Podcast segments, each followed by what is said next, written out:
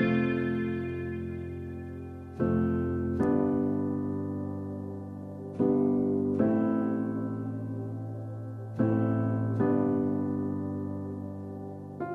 les quiero hablar acerca de cómo ser miembro de una iglesia.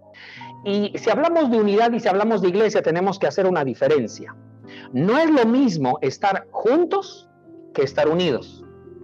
Podemos estar en este mismo lugar juntos, pero no sé si estaremos unidos. En una casa usted puede estar junto, pero no necesariamente está unida.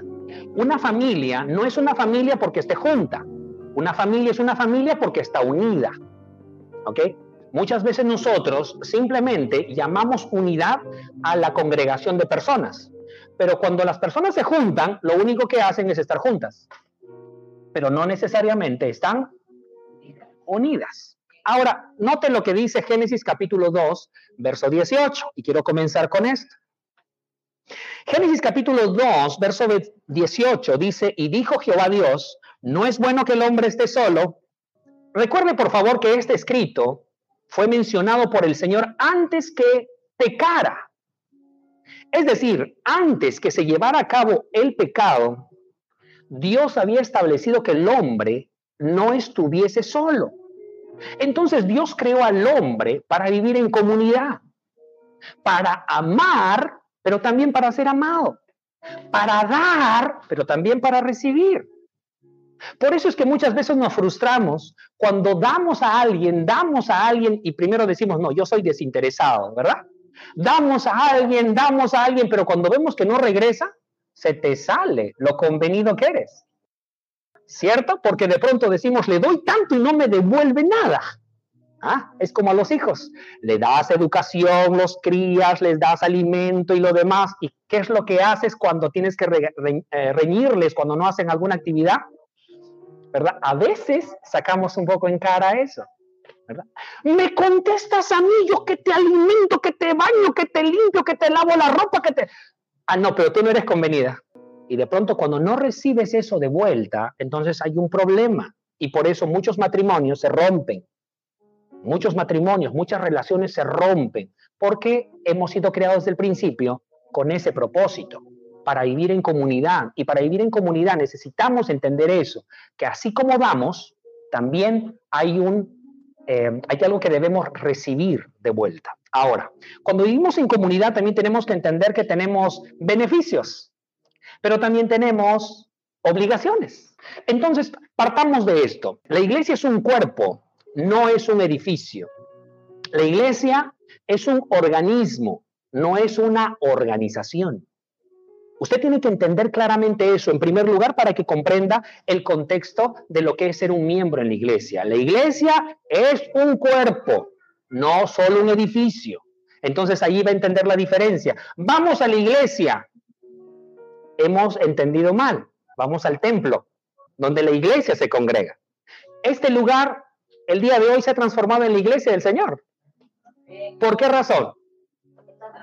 Diga conmigo fuerte, así sacando pecho, porque estoy yo. Porque la iglesia se convocó, la asamblea de los creyentes llegaron a este lugar. Amén. Entonces, partamos de algo importante, que es un miembro, un miembro individual. Según el apóstol Pablo, un miembro significa ser un órgano vital en un cuerpo con vida. Eso es lo que significa ser un miembro. Un órgano vital en un cuerpo con vida. Necesitamos recuperar esa práctica del Antiguo Testamento.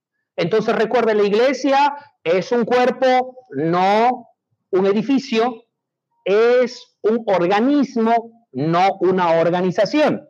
Entonces, los órganos del cuerpo solo pueden vivir cuando están juntos, cuando están unidos. Romanos capítulo 12, versículo 4, mire lo que dice. Romanos capítulo 12, verso 4, dice, porque de la manera que en el cuerpo tenemos muchos miembros, pero no todos los miembros tienen la misma función, así nosotros, siendo muchos, somos un cuerpo en Cristo. Y todos miembros los unos de los otros. si somos un cuerpo, no todos somos lo mismo. Todas las partes del cuerpo son muy importantes.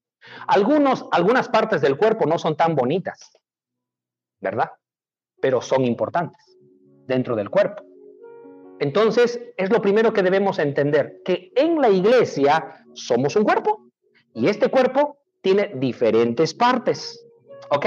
Ahora, ¿qué pasa si un miembro de este cuerpo es mutilado, es decir, es cortado y es sacado del cuerpo? En la parte física, ¿qué ocurriría si de pronto mi dedo gordito dice, ya me cansé de este cuerpo y ¡juá! sale de mi pie? Y se va caminando solito para allá. O sea, saltando, saltando, saltando, se va hasta la siguiente cuadra. ¿Qué pasa con ese dedo que fue apartado del cuerpo? Se seca y se muere. Lo mismo ocurre con un miembro en la iglesia que se aparta de la iglesia. Progresivamente va menguando, va secándose y muere. Eso quiere decir que el primer paso para enfriarse espiritualmente casi siempre es dejar de congregarse. Algunos empezaron a dejar de congregarse primero el domingo, después dejaron de congregarse en la célula, después dejaron de orar, después dejaron de leer la Biblia. Y cuando menos lo pensaron, ¿saben qué dijeron? Ay, no sé qué me pasó, estoy frío. ¿Qué ocurrió? Te separaste, te aislaste. Inconscientemente podríamos decir que hasta te mutilaste. Te separaste del grupo. La semana pasada la pastora dijo, un carbón cuando está junto a otros carbones, la llama se enciende y el fuego es más grande. Pero si separan a ese carbón y lo ponen solito a otro lado, se enfría. Entonces, cuando yo me uno a mi compañero, me uno a mi compañera en la fe, cuando estamos juntos en la iglesia del Señor, producimos fuego. Y ese fuego es el que al final quema todas nuestras asperezas. Porque dentro del mismo cuerpo somos diferentes ¿Cuál es el problema? Cuando trato con otra persona, siempre va a haber conflicto. Entonces hay un detalle, ¿no? De afuera uno dice, ¿cómo puedes soportar a esos hijos? Y el papá y la mamá dicen, bueno, los amo. Porque cuando es familia, entonces tú estás dispuesto a menguar, a aprender, a eh, negociar para que el entorno familiar pueda continuar vivo.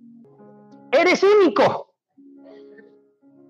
Pero eres único, tienes que entender que los que no son tú, a veces van a pensar diferente a ti. A veces vas a tener tú la razón y a veces no la vas a tener. Y eso tiene que estar claro en tu corazón. No siempre tienes que ganar y no siempre vas a perder. Así va a ocurrir. ¿Cuándo es que se suscitan los problemas? Cuando quiero que todos piensen de la misma manera que yo pienso.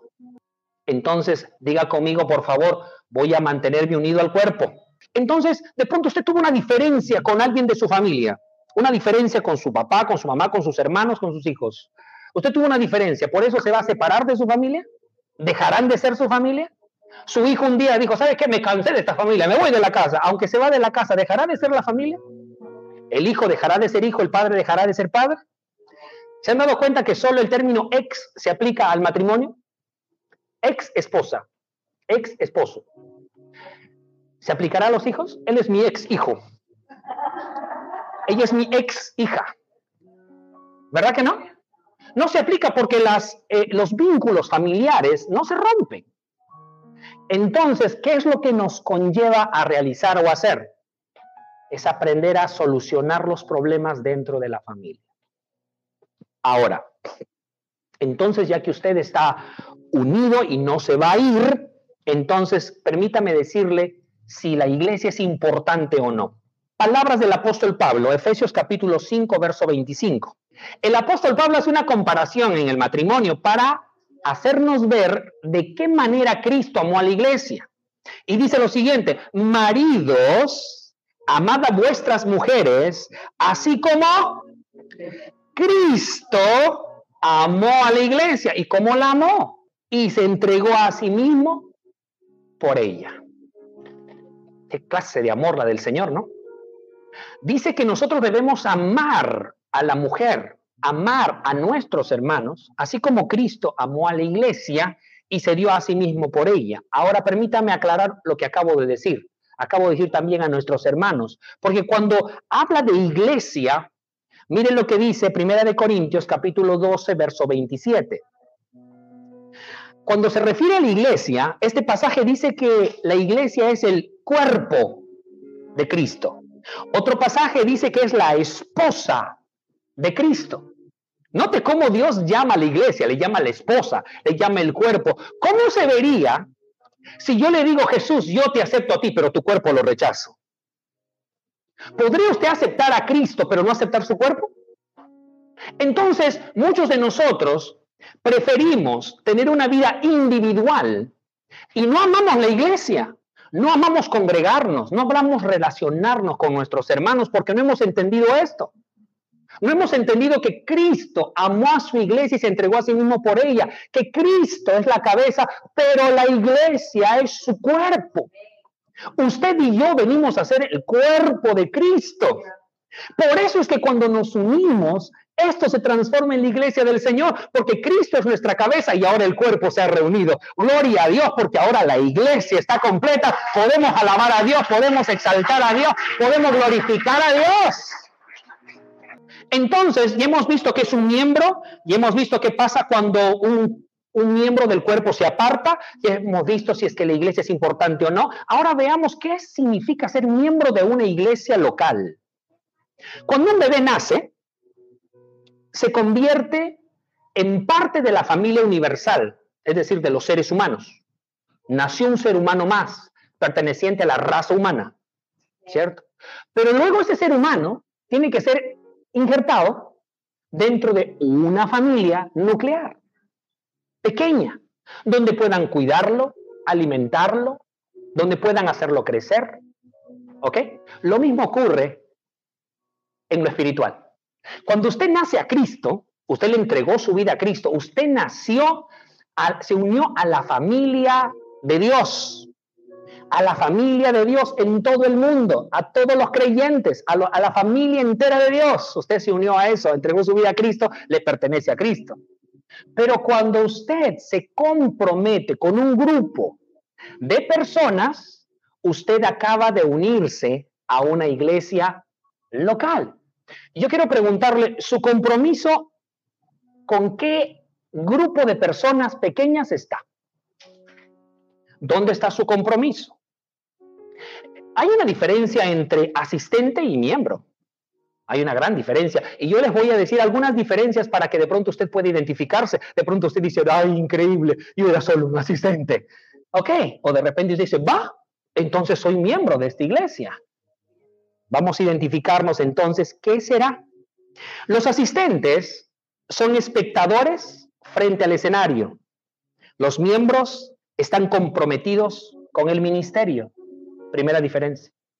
Segunda diferencia, los asistentes son consumidores, los miembros son contribuyentes.